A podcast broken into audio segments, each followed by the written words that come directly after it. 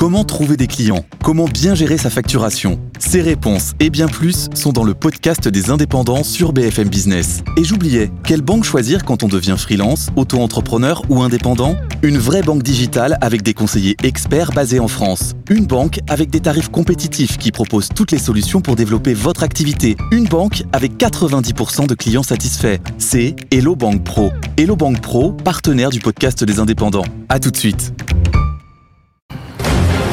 Good Evening Business, l'invité.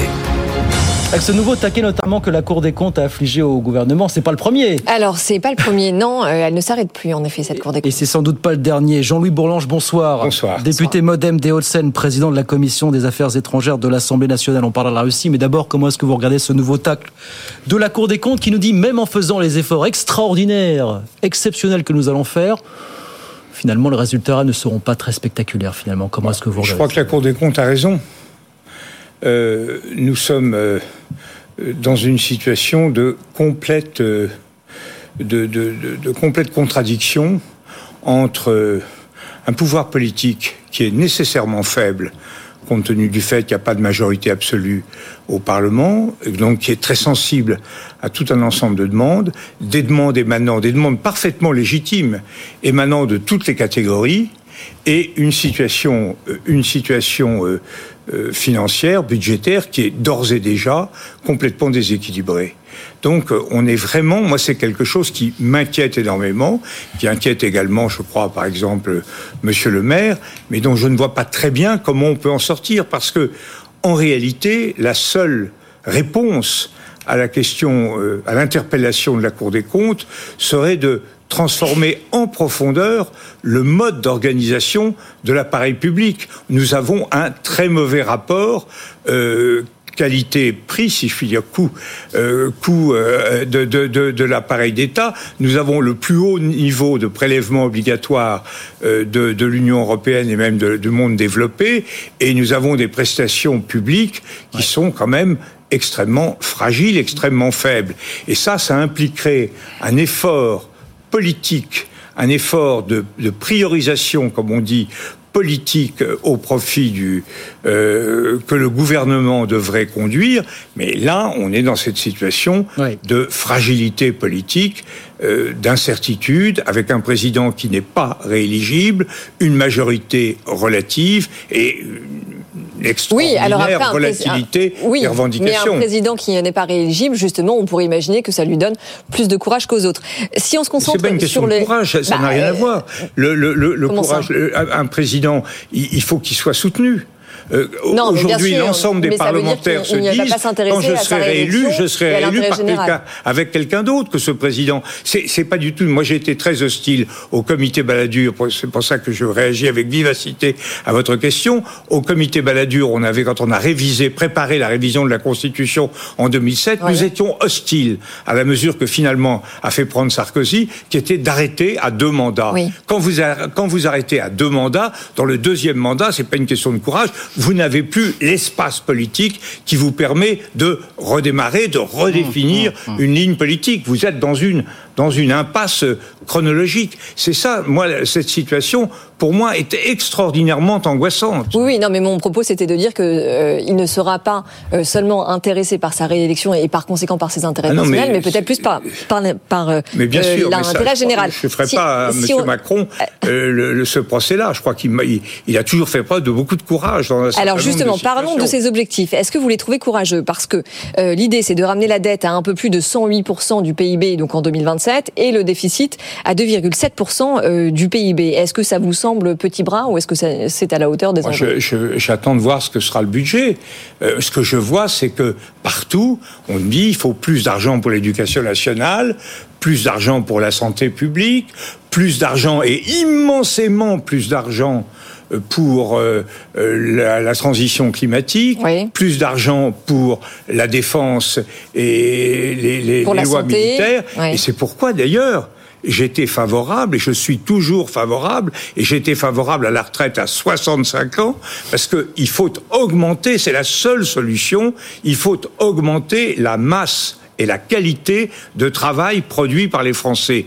Euh, la retraite à 60 ans, ça diminue la croissance, mm. ça augmente les déficits, ça réduit les prélèvements. La retraite à 64 ans, c'est déjà beaucoup mieux. La retraite à 65 ans, ça serait mm. infiniment plus chaud. Mais il n'y a pas que ça. Il y a, euh, il y a le, le, la, la, formation, euh, l'entrée sur, sur le marché du travail des jeunes. Il faut partout que nous travaillons plus, que nous travaillons mieux, si on veut réduire non seulement nos déficits budgétaires, mais également euh, le déficit de notre balance commerciale. Nous sommes dans une situation où nous consommons plus que nous ne produisons. Ça peut durer 5 euh, ans, ça peut durer 10 ans, ça peut pas durer 20 ans. Voilà pour cette, euh, ce rapport de, de, la Cour des comptes. J'interroge, à présent, on interroge le président de la Commission des affaires étrangères de l'Assemblée. Donc, Conseil européen aujourd'hui à Bruxelles, on va parler de l'Ukraine, on va aussi parler de la Russie. Comment est-ce que vous regardez la séquence de ces derniers jours, le, le putsch avorté de, de Wagner? Qu'est-ce que vous retenez de cette séquence? Est-ce que vous vous dites, les esprits sont divisés là-dessus, vaut mieux un Poutine encore au pouvoir qu'une guerre civile qui aurait fait émerger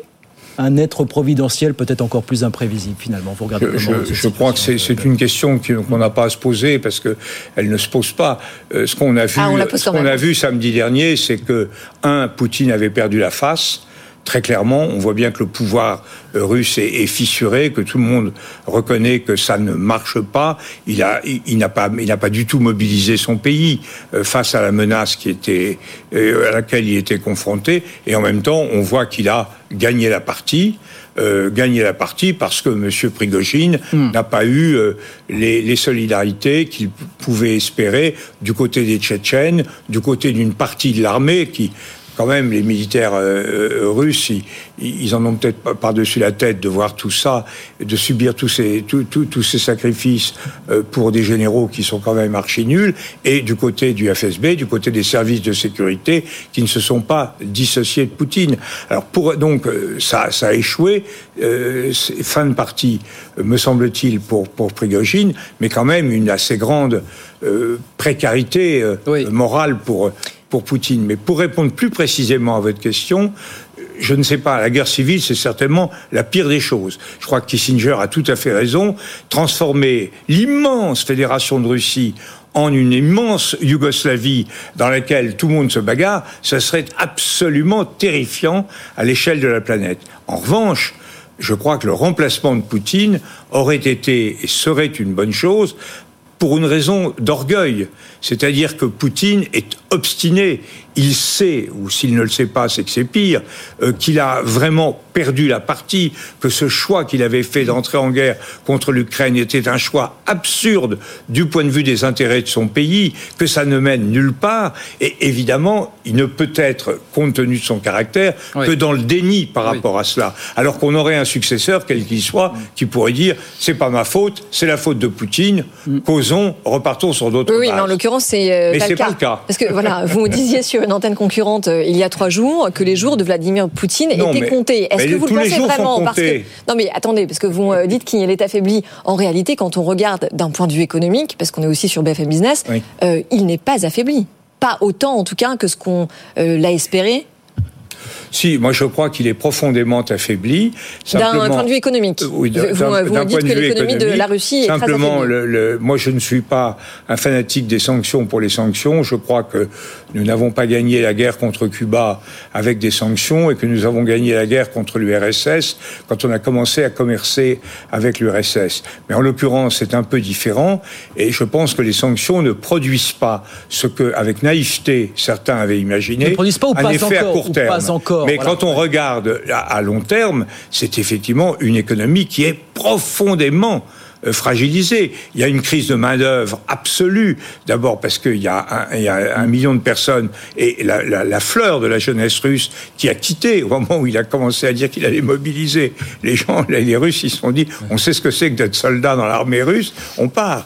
Donc il y a eu une immense, euh, un, immense départ. Hum. Euh, on, voit bien que toutes les énorme. Enfin, c'est considéré. Et il y a actuellement dans tous les secteurs des, des, des des, manques de main-d'œuvre euh, cruels. On voit bien que sur le plan technologique, ils sont dans une situation très difficile, que sur les, hydrocarbures, ils ont marqué des points euh, par rapport à ce que nous pensions, parce qu'ils ont compensé hmm. par l'effet prix et, et par euh, des détournements qui sont logiques.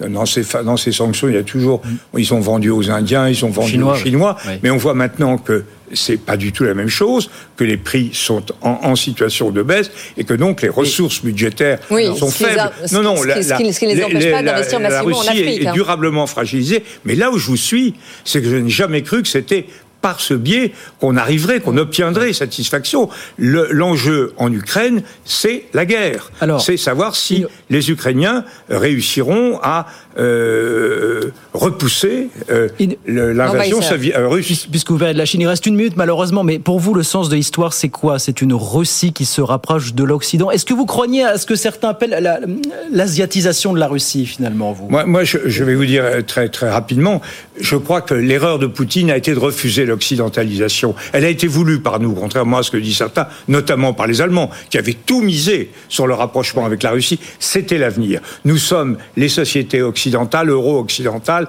nous sommes dans, même, dans une situation assez commune, et là, euh, il se rapprochera sans doute de la Chine, mais il n'a qu'à y perdre. Je vois ce que quand je vois les, les, les gens du Kazakhstan, enfin tous les stands, euh, ils sont euh, de plus en plus pénétrés par les Chinois.